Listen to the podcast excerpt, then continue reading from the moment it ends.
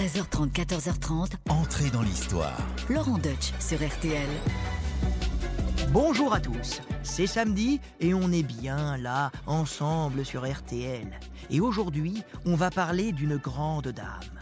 Si elle apparaissait là, devant moi, j'en finirais plus de lui faire des courbettes tellement elle était impressionnante. Elle a quand même été duchesse d'Aquitaine, reine de France, puis reine d'Angleterre. Ah, ça claque comme CV. Même Meghan Markle ne tient pas la comparaison. Notre duchesse de fois reine est belle, intelligente, ambitieuse et surtout douée d'un grand sens de la politique et d'une audace sans limite. Ça y est, vous y êtes? Je vous emmène au Moyen Âge sur les traces d'Aliénor d'Aquitaine.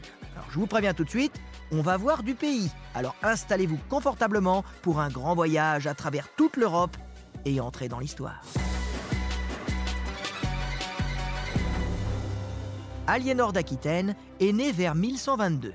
Là, il faut remonter un tout petit peu le temps pour comprendre ce que représente exactement le duché d'Aquitaine, son territoire.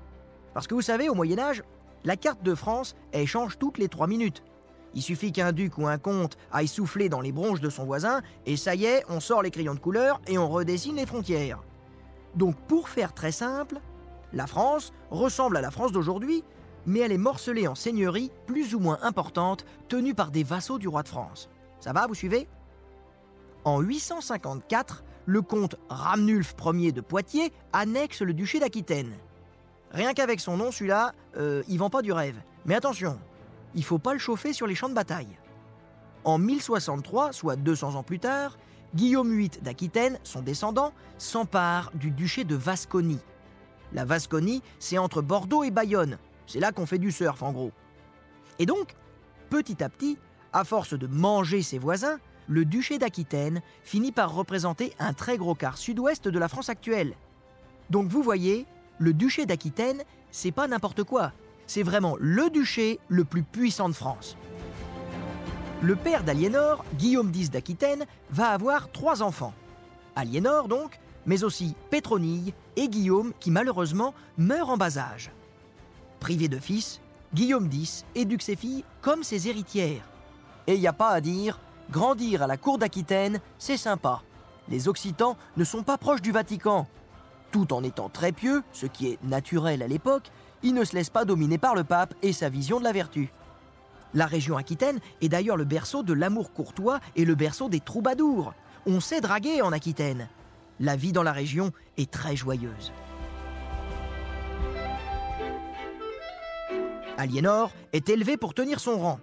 Elle apprend le latin, la musique, la littérature, l'équitation et la chasse. Et en plus, pour ne rien gâcher, elle a l'esprit particulièrement aiguisé et elle est d'une beauté à couper le souffle. Imaginez un visage gracieux, encadré de très longs cheveux dorés, un corps fin et souple. Bref, elle est parfaite, on vous dit. Mais ce qui fait d'elle la femme la plus convoitée d'Europe, c'est pas son joli minois, c'est pas son intelligence non plus. Non, c'est son fief. T'as de beau fief, tu sais. Lui aurait dit Jean Gabin dans la version poitevine de Quai des Brumes. Guillaume va donc choisir le meilleur parti pour sa fille, le fils du roi de France, Louis VI le Gros. L'union est conclue entre le roi et le duc alors que celui-ci est mourant. Mais mourir sur le chemin de Saint-Jacques de Compostelle en plein pèlerinage en 1137, c'est vraiment la classe. Et pendant que Guillaume X monte au ciel pour retrouver Saint-Pierre, la petite Aliénor prend son duché en main. Du haut de ses 14 ans, elle rigole pas. Elle exige que tous ses vassaux lui prêtent allégeance. Mais elle a beau avoir de l'autorité, la petite, elle peut pas rester longtemps sans mari. Au XIIe siècle, enlever une femme pour l'épouser de force, ça se faisait encore. Faut pas traîner. Car si Aliénor se fait kidnapper et épouser, son mari deviendra le duc d'Aquitaine, et tant pis s'il la séquestre. Ah oui, au XIIe siècle, on est encore très loin des lois sur le harcèlement dans la rue. Aliénor s'installe donc à Bordeaux, sous la garde de l'évêque Geoffroy de Loroux, dans l'attente de l'arrivée de son fiancé. Pétronille, ma sœur Pétronille, ne vois-tu rien venir? J'attends mon fiancé. Oh si, regarde Anne, il y en a un qui arrive là, il y a un petit prince. Regarde le petit prince de 17 ans. Oh bah dis donc, il est, tellement petit qu'on a l'impression qu'il est loin. Il est maigrichon, hein, il est grottant, hein. Bon bah il est blond, mais il n'a pas un charisme de fou. Aliénor, elle n'a pas envie d'épouser un gros macho.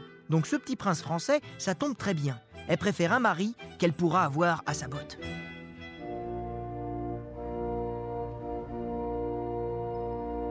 Nous sommes le 25 juillet 1137. Le petit couple s'avance devant l'autel de la cathédrale de Bordeaux et après un oui tout ému, les voilà mari et femme.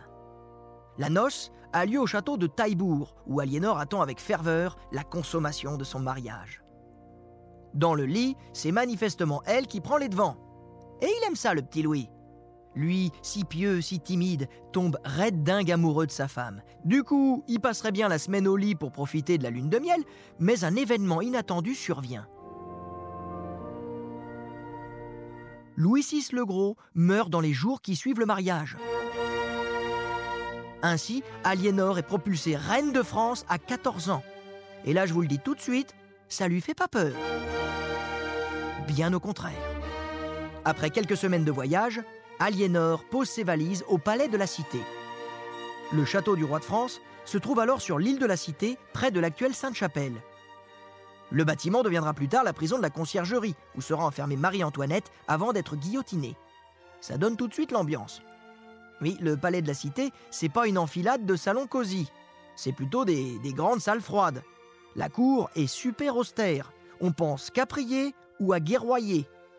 Quand Aliénor arrive, c'est une petite révolution. Imaginez cette fille superbe qui débarque avec ses robes colorées, très moulantes au niveau du buste, entourée de toutes ses copines occitanes qui veulent écouter des, troubadours, organiser des grands dîners et se faire dragouiller courtoisement par les damoiseaux. L'ensemble est très iconoclaste. Et belle maman, Adélaïde de Savoie, apprécie très moyennement sa bru et ses usages. De toute façon, c'est pas grave, son fils l'envoie en vacances sur ses terres pour roucouler tranquillou avec sa reine. Mais avec tout ça, au nord de la France, Aliénor se fait très vite une mauvaise réputation, mais le roi, son mari, il s'en moque, il n'a Dieu que pour elle et il lui passe tous ses caprices.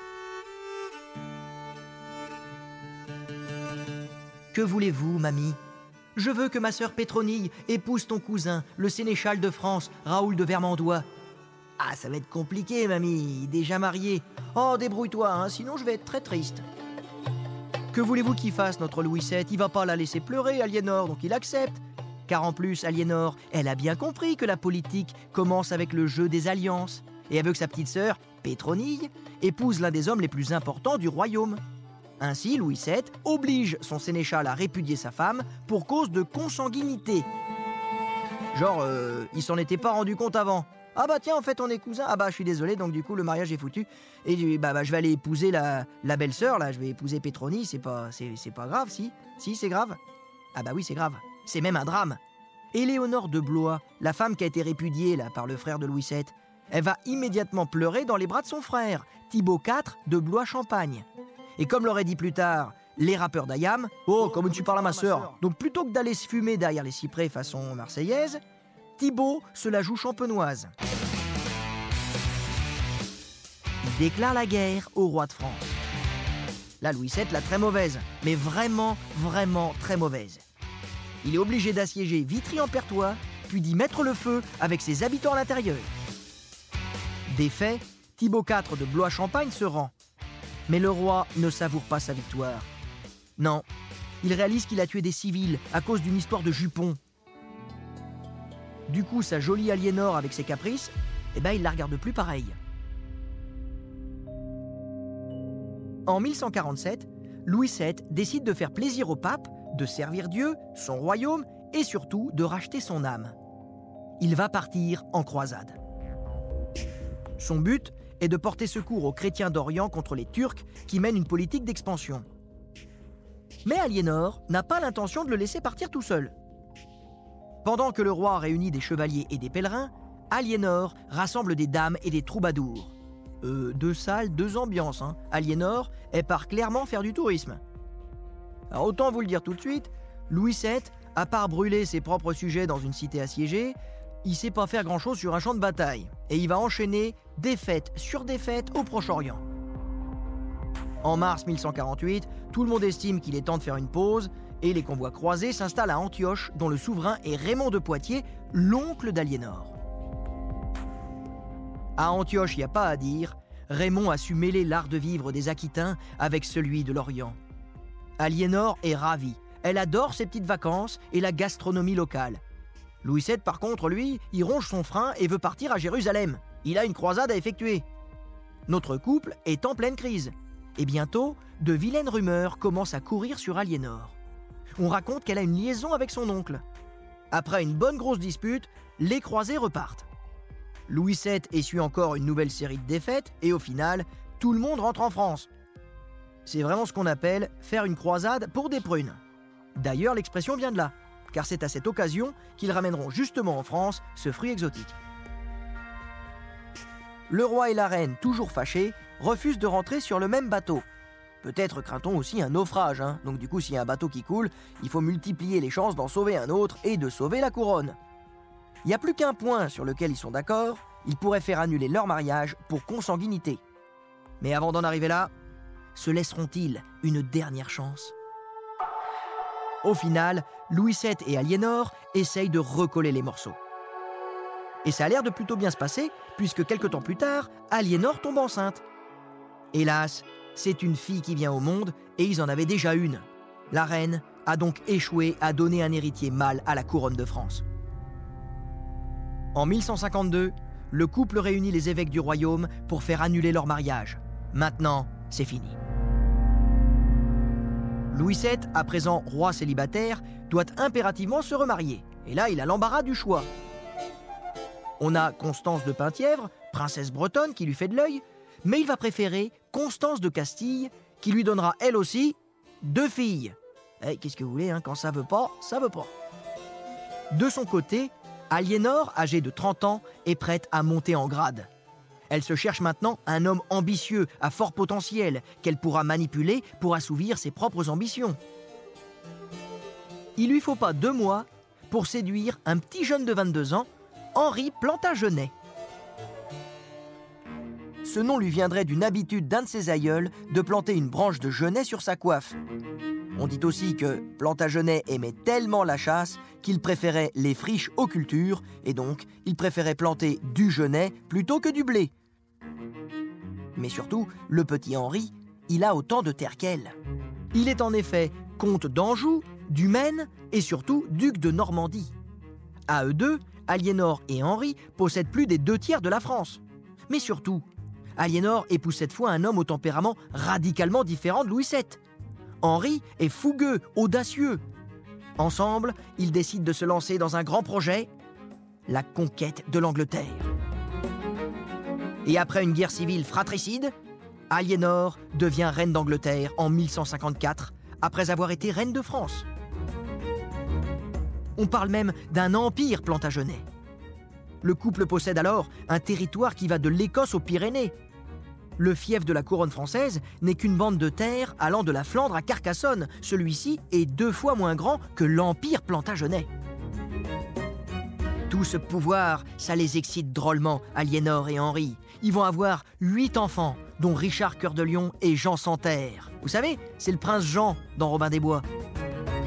Cependant, la lune de miel ne va pas durer plus de quelques années. Henri Plantagenet a trop de caractère pour laisser Aliénor jouer bien longtemps la Pygmalion. Bientôt, il remet sa femme à sa place, dans sa chambre, à pondre des héritiers. Oui, et là, vous pouvez vous en douter, ça lui plaît moyennement à Aliénor. Malgré tout, elle délaisse l'Aquitaine pour suivre son mari dans tous ses déplacements et lui servir de lieutenant autant qu'elle le peut. Mais les choses sont loin d'être simples, car Henri c'est pas une surprise, hein, comme bien des hommes de pouvoir, il collectionne les maîtresses. Et Aliénor doit intriguer pour que les bâtards du roi ne concurrencent pas ses propres fils. Elle va jusqu'à demander au pape Célestin III de donner à l'un d'eux l'archevêché de York pour qu'il ne revendique jamais la couronne de son père. Finalement, l'empire plantagenet, il est balèze, mais il n'a aucune unité. Il y a un duché par-ci, un comté par-là, ça fait pas un royaume très cohérent. Henri tente alors une réforme dynastique pour confier des morceaux de ses terres à ses fils. Richard, le chouchou de sa maman, reçoit le duché d'Aquitaine. Mais comme il est encore jeune, Aliénor rentre sur ses terres pour exercer le pouvoir au nom de son fils. Elle a presque 50 ans et considère qu'il est temps pour elle de s'accorder une petite pause. Elle s'installe à Poitiers où elle délaisse la politique pour une vie de cour plus paisible. Elle fait venir plusieurs artistes auprès d'elle, et notamment des troubadours.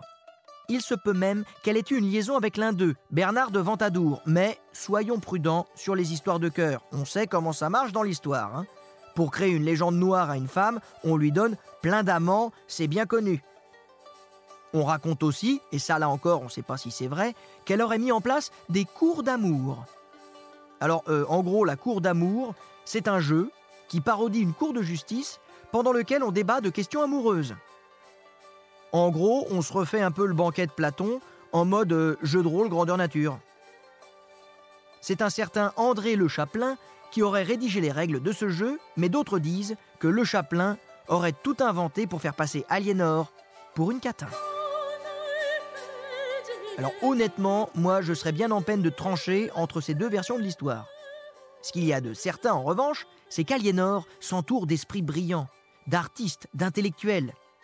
Sa fille, Marie de Champagne, ramène régulièrement à la cour de sa mère son protégé, un certain Chrétien de Troyes. Chez Aliénor, celui-ci s'inspire de la littérature anglaise qu'elle a fait traduire à l'instar des chroniques de l'évêque et historien Geoffroy de Monmouth. C'est dans ses écrits que Chrétien de Troyes puise son inspiration pour ses romans de chevalerie qui parlent de quête du Graal, de table ronde et d'Escalibur. Ces romans, Lancelot ou le Chevalier de la Charrette, Yvain ou le Chevalier du Lion et Perceval ou le Comte du Graal sont à l'origine de la littérature arthurienne. Et tout ça, eh ben c'est un peu grâce à Aliénor qui fait la jonction entre les talents français et les talents anglais. Tous les auteurs un peu ambitieux veulent écrire pour elle. Par exemple, le poète normand Wass lui dédicace son roman de Brut, une histoire légendaire de la Bretagne. Aliénor s'impose comme l'un des plus grands mécènes d'Europe. Alors les livres, c'est bien, mais elle a aussi envie de laisser son empreinte dans le paysage. Donc en 1162, elle finance les travaux d'une nouvelle cathédrale à Poitiers. Bon, finalement tout ça c'est bien joli, mais les vacances, ça ne dure qu'un temps. L'exercice du pouvoir lui manque. Puisqu'Henri ne lui laisse plus de place en politique, elle en reprendra par la force s'il le faut.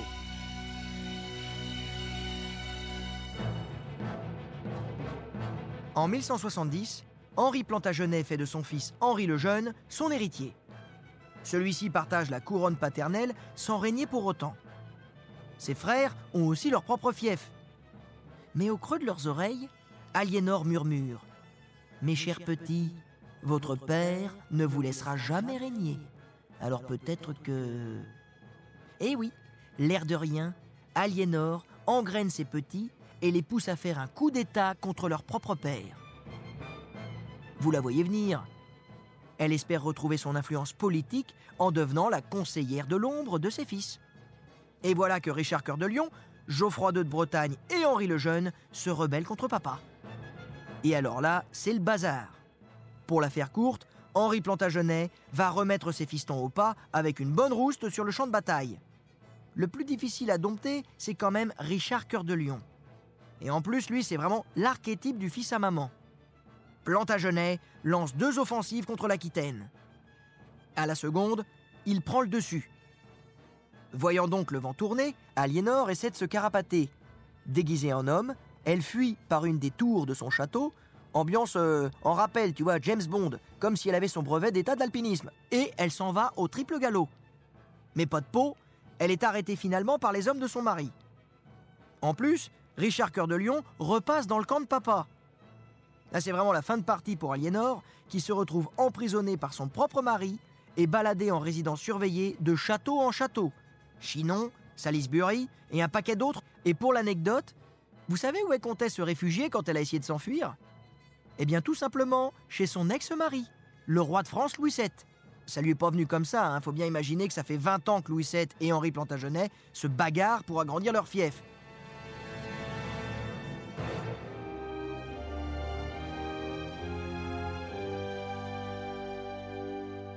En 1170, Henri Plantagenet met la main sur la Bretagne. À présent, ces terres sont si vastes que le poète gallois Giraud de Barry le surnomme l'Alexandre d'Occident. Oui, quand il y va dans la flagornerie, le Giraud de Barry, il y va pas avec le dos de la cuillère à peau.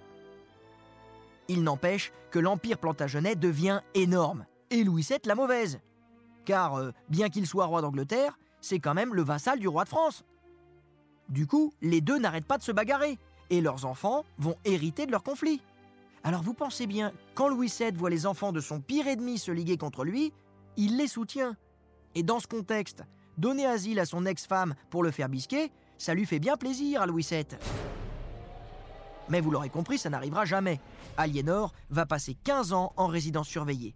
C'est tellement long que tous ses enfants défilent dans le bureau de papa en mode médiateur conjugal, mais Henri ne lâche rien. Il sait qu'Aliénor est incontrôlable, elle vit pour le pouvoir. Le seul moyen de la neutraliser, c'est de l'enfermer.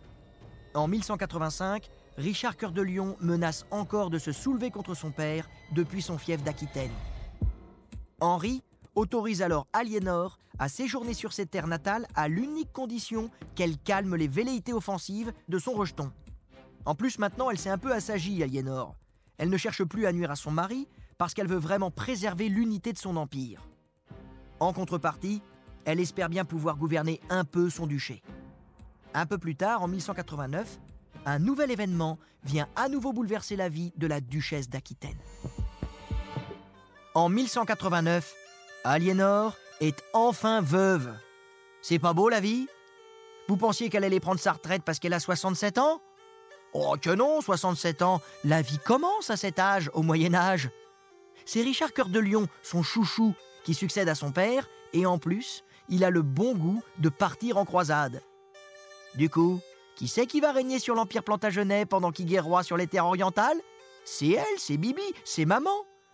Pour se mettre alors dans la poche les anciens ennemis de feu son mari, elle sillonne alors l'Angleterre à cheval pour les faire libérer et les obliger ensuite à prêter allégeance à son fils. Et ça c'est malin, faut le reconnaître.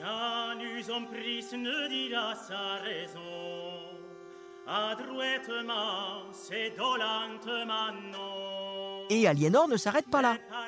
Alors que son fils vient de se fiancer avec Bérangère de Navarre, elle va chercher sa bru et l'escorte jusqu'en Italie pour qu'elle puisse partir avec son nouvel époux en croisade. Voyage de noces, c'est cadeau. Mais pendant qu'Aliénor fait du cheval entre l'Angleterre, la Navarre et l'Italie, son autre fils, Jean Santerre, en profite pour prendre du galon et essayer d'usurper la couronne de son frère. Pour y parvenir, comme toujours, il s'allie avec les Français, avec Philippe Auguste, le fils de Louis VII. Aliénor va piquer une de ses colères. Elle va pas laisser son propre gamin démanteler son empire. Enfin, pardon, l'empire de Richard Cœur de Lion. Elle va réunir autour d'elle tous ses vassaux et va aller assiéger son propre fils. Et là, Jean Santerre se fait bien tirer les oreilles. Mais ses enfants n'ont pas fini de lui en faire voir de toutes les couleurs. Alors qu'il rentre de la troisième croisade, Richard se fait kidnapper. Non pas à Jérusalem, ça aurait été trop facile, il se fait kidnapper sur le territoire du Saint-Empire romain germanique par le duc Léopold V. Alors pourquoi il le kidnappe? Parce que Richard et Léopold s'étaient pris le bec quelques mois plus tôt en Orient et que Richard l'avait publiquement insulté en public. Ça, Léopold, il n'a pas aimé. Le lion se retrouve en cage à Dürnstein avant d'être livré à l'empereur Henri IV. L'empereur exige 150 000 marques d'argent pour libérer son prisonnier. Alors en gros, 150 000 marques d'argent, c'est l'équivalent de deux ans de PIB de la couronne anglaise. Vous me pardonnerez l'anachronisme, hein, mais c'est pour vous faire une idée.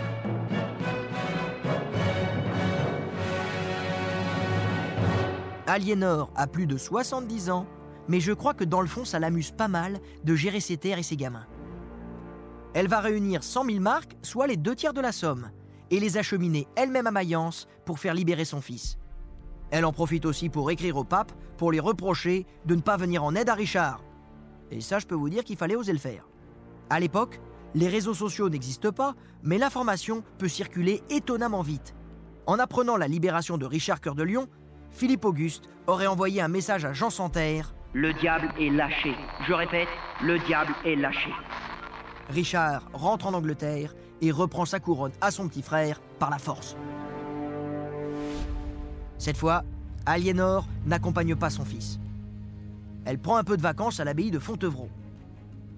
Et lorsqu'elle apprend le décès de Richard en 1199, elle prend cette fois parti pour Jean Santerre, son autre fils, contre son rival de l'époque, le comte de Bretagne. Et oui, la couronne doit rester en famille. Elle a 77 ans Elle est infatigable. Elle parcourt tous ses fiefs pour pousser ses vassaux à prêter allégeance à son dernier fils. Sur ces entrefaites, Aliénor se donne aussi une dernière mission, placer une de ses descendantes à la cour de France. Pour cela, elle passe un accord avec Philippe Auguste, censé conclure la paix entre la France et l'Angleterre. Dans cet accord, il s'agit de fiancer l'héritier de la couronne, le futur Louis VIII, à une des petites filles d'Aliénor. Et pour faire ce choix, Aliénor, qui frôle les 80 ans, se rend elle-même en Castille, dont le roi Alphonse VIII a épousé l'une de ses filles, Aliénor d'Angleterre. Le couple a deux filles disponibles pour des alliances, Urac et Blanche. Théoriquement, Aliénor devrait suivre l'ordre des naissances et choisir l'aînée. Mais elle n'a pas franchi les Pyrénées pour se plier à cette règle trop évidente. Elle est venue jauger les deux petites filles pour choisir laquelle des deux continuerait son œuvre. Ainsi, elle juge Urac trop douce. En revanche, elle voit en Blanche une petite fille aux yeux brillants d'intelligence et au caractère bien trempé. C'est donc Blanche de Castille qui épousera le futur Louis VIII. Et elle s'est pas trompée, Aliénor. Par ce mariage, elle donne à la France une future grande reine.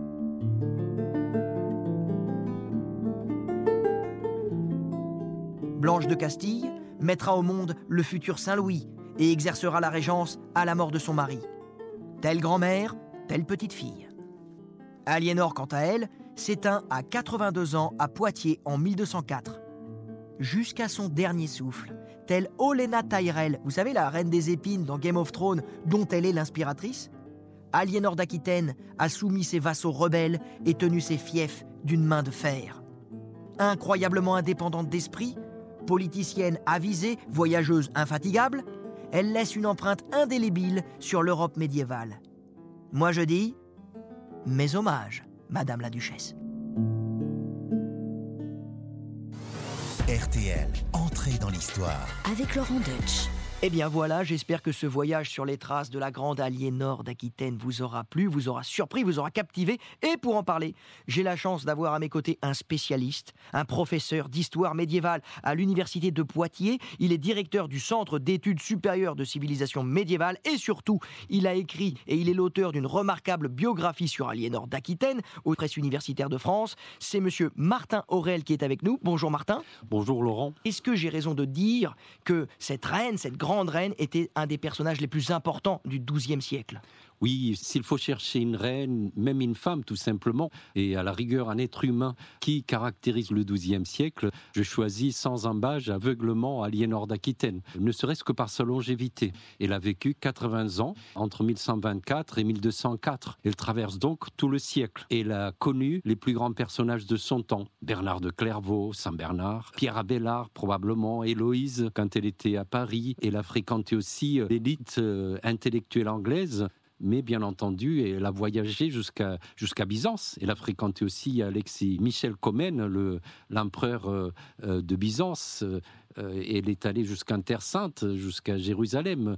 Elle a vécu une vie extraordinaire avec deux maris, deux fois reines. le roi Louis VII, d'abord roi de France, le Capétien, et puis celui qui deviendra son ennemi acharné, euh, Henri II, Plantagenet, roi d'Angleterre. Et en même temps, celle qu'on croyait stérile euh, a donné euh, une dizaine d'enfants, parmi les plus connus de l'histoire médiévale. Richard Cœur de Lion, son frère cadet et ennemi, Jean Santerre, et puis des trois filles qui ont épousé des rois. C'est un peu la reine Victoria, la grand-mère de l'Europe. Mathilde, qui devient la mère d'un empereur romain germanique, Othon IV. Aliénor, son homonyme, d'ailleurs, Aliénor est un prénom qui est très peu utilisé en France, alors qu'en Espagne, il y en a beaucoup parce que euh, elle a épousé euh, le roi Alphonse VIII de Castille. Et puis Jeanne, qui a une destinée extraordinaire, reine de Sicile, veuve. son frère Richard l'amène en croisade. On la propose même en mariage à Aladil, le frère de Saladin. Elle refuse évidemment. Elle voulait pas se retrouver dans un harem loin de sien. elle revient, elle épouse le comte de Toulouse et elle meurt euh, en fuyant un peu avant la croisade albigeoise, une guerre contre les, les Cathares. Donc c'est et tout cela, Aliénor l'a vécu, elle a voyagé. Elle a traversé le siècle. C'est vraiment la bande son du XIIe siècle. Quoi. C'est si vous voulez vous intéresser au XIIe siècle, eh bien, incontournablement, Aliénor d'Aquitaine vous fera un clin d'œil parce qu'elle a participé à toutes les grandes destinées du siècle. Hein, c'est clair. Hein, ça c'est. C'est clair. Et puis c'est une femme parce que d'habitude, nous regardons le Moyen Âge à travers ce que les hommes nous en disent mais elle, cette dimension féminine est capitale aussi. Euh, et nous la négligeons beaucoup à une époque où les femmes ont véritablement la possibilité de régner, de, de s'imposer. D'abord, en tant que femme mariée, il y a un pouvoir euh, informel, j'allais dire au creux de l'oreiller, l'influence qu'elles peuvent avoir auprès de leur mari. Mais euh, après leur veuvage, y compris sur le plan juridique, surtout si leurs enfants sont mineurs ou ici en croisade ou ailleurs, elles ont un rôle extraordinaire, parfois plus fort que, que ceux d'un roi. Laurent Deutsch sur RTL, Entrée dans l'histoire. Nous sommes de retour dans Entrée dans l'histoire en compagnie de Martin Aurel pour évoquer notre grande Aliénor d'Aquitaine. Et c'est vrai qu'avec le temps, on a commencé à dire qu'elle aimait les hommes, qu'elle était volage, limite qu'elle était presque catin, euh, alors que c'est pas du tout le cas. Euh, on a cette dimension-là d'une fille facile, d'une fille légère qui aime les hommes. On n'en sait rien, euh, après tout. On ne sait pas comment elle se comportait, en particulier dans l'intimité avec les garçons.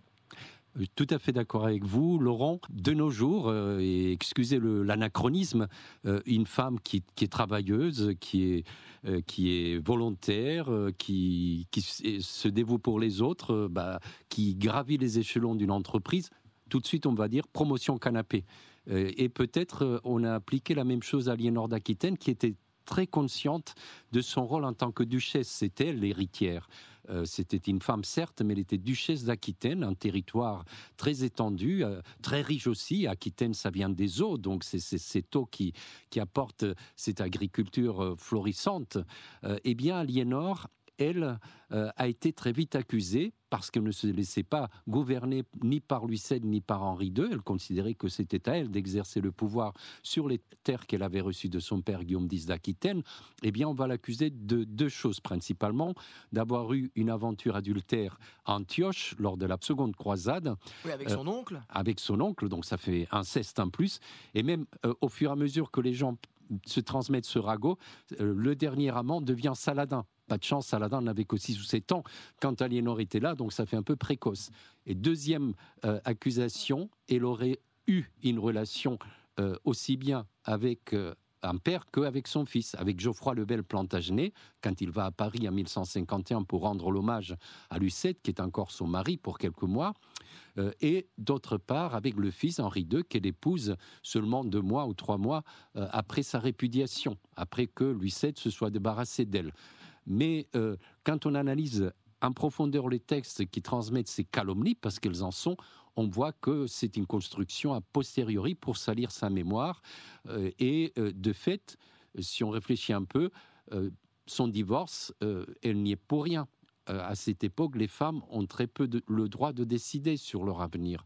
C'est son mari probablement qui lui reprochait son infécondité. Mais en fait, ce n'est pas du tout quelqu'un d'infécond, puisqu'elle a eu dix enfants ensuite avec son mari, mais euh, il avait peur de ne pas voir un héritier masculin. Et oui, c'est ça. Et là, d'ailleurs, ça répond à la grande question que moi je me suis toujours posée quand euh, il y a eu ce divorce avec, euh, avec Louis VII. Je me suis dit, mais les Français sont, sont stupides. Elle est tellement puissante, elle est tellement riche. Évidemment qu'à l'époque, les mariages d'amour, ça n'existe pas. Donc c'était un mariage d'État, un mariage de raison. Et de se débarrasser d'elle, c'est donc de libérer le duché d'Aquitaine. Et quand elle va choisir le roi d'Angleterre, c'est funeste pour la France. Et ça va évidemment euh, préparer toutes les calamités qu'on sait, notamment la guerre de 100 ans à venir 200 ans plus tard. Mais en fait, on a cette explication c'est que les Français, enfin les hommes à l'époque, et en particulier Louis Louis préjugé d'Aliénor d'Aquitaine. Il pouvait pas être le responsable de sa stérilité, hein, alors que c'était lui. Et elle y était pour rien puisqu'elle a réussi à donner des enfants à la couronne d'Angleterre.